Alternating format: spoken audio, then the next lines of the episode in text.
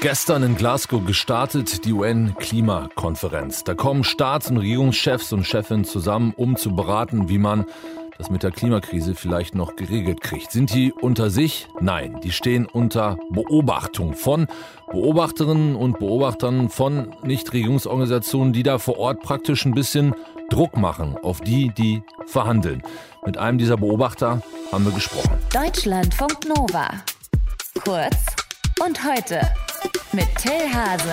Es gibt viele Leute, die sagen, Leute, diesmal muss wirklich was passieren. Es ist die allerletzte Chance. Unter anderem auch Boris Johnson, Premierminister von Großbritannien, jetzt gerade auf dem G20-Gipfel. Currently we are not going to, to hit it. And we have to be honest with ourselves. So Uh.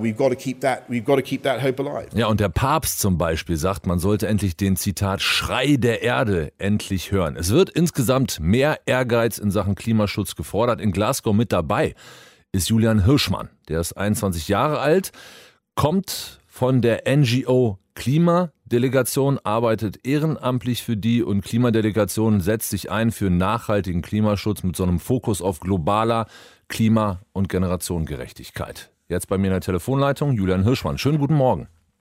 Guten Morgen. Sie sind als Beobachter dabei in Glasgow. Was genau heißt das? Wir sind vor Ort zunächst mal, das ist ganz wichtig natürlich.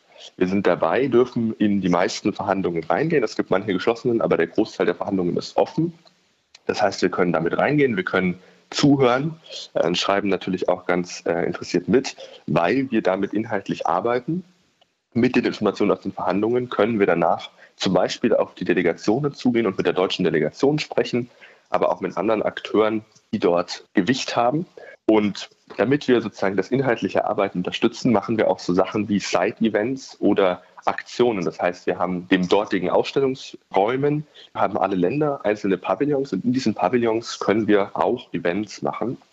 Da haben wir zum Beispiel im deutschen Pavillon am 2. November, also morgen, eines zur ähm, Erhöhung der nationalen Klimaschutzbeiträge und haben eine kleine Podiumsdiskussion. Äh, oder organisieren zum Beispiel eine Aktion zum Dorf Lützerath und der, dem dortigen Abbangern, mhm. um Druck auszuüben. Das ist das, was wir machen. Und natürlich tragen wir das dann auch zurück. Das heißt, wir machen ganz viel Social-Media-Arbeit, ähm, sprechen mit der Presse und machen solche Sachen, damit die Klimakonferenz nicht so entfernt entscheiden in Deutschland und man auch in Deutschland mitbekommt, was dort passiert. Das heißt, Sie sind im Prinzip die ganze Zeit dabei, nerven die Teilnehmer und Teilnehmerinnen so ein bisschen, schauen ihnen die ganze Zeit auf die Finger, versorgen die nochmal mit ein paar Informationen und sind ja wie so Wahlbeobachter und Wahlbeobachterinnen bei irgendwelchen Wahlen dabei, denen auf die Finger zu schauen, ob die auch wirklich verhandeln, ob da auch wirklich was passiert und dass sie nicht einfach nur rumlabern. Kann man das so zusammenfassen?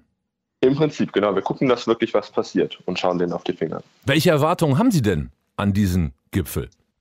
Ja, also wir sind schon relativ weit in der Erderhitzung. Wir haben nicht mehr viel, um 1,5 Grad noch irgendwie einzuhalten.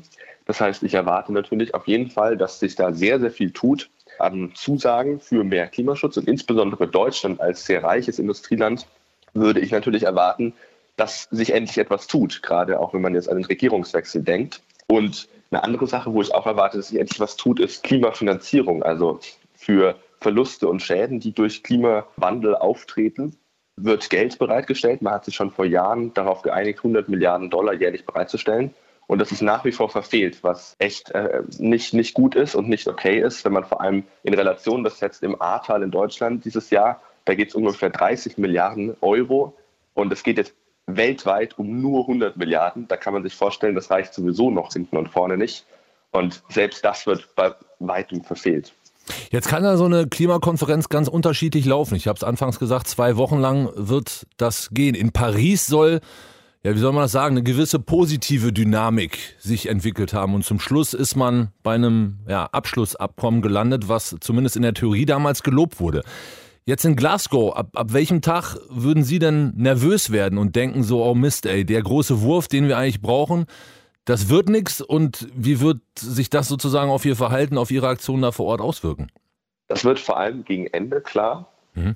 Also zum gestern hat das Ganze ja begonnen, da war nur Eröffnung, da hat ist praktisch inhaltlich noch relativ wenig passiert und es war vor allem ein Ankommen für uns. Wir haben uns mit ganz vielen anderen Akteuren ausgetauscht und das wird jetzt halt erstmal in ganz vielen Untergruppen verhandelt Und es kommen dann ähm, in der zweiten Woche, also praktisch am, in einer Woche genau, kommen äh, ganz viele Verhandlungschefs. Das sind vor allem Umweltministerinnen und Umweltminister, in Deutschland zum Beispiel Frau Schulze. Und die behandeln all die Themen, wo man sich vorher nicht einigen konnte. Und das ist, glaube ich, denke ich, verhandlungstechnisch der wichtigste Punkt. Wenn da dann nach ein paar Tagen nichts rauskommt, dann weiß man, äh, jetzt ist es äh, ja wahrscheinlich schwierig.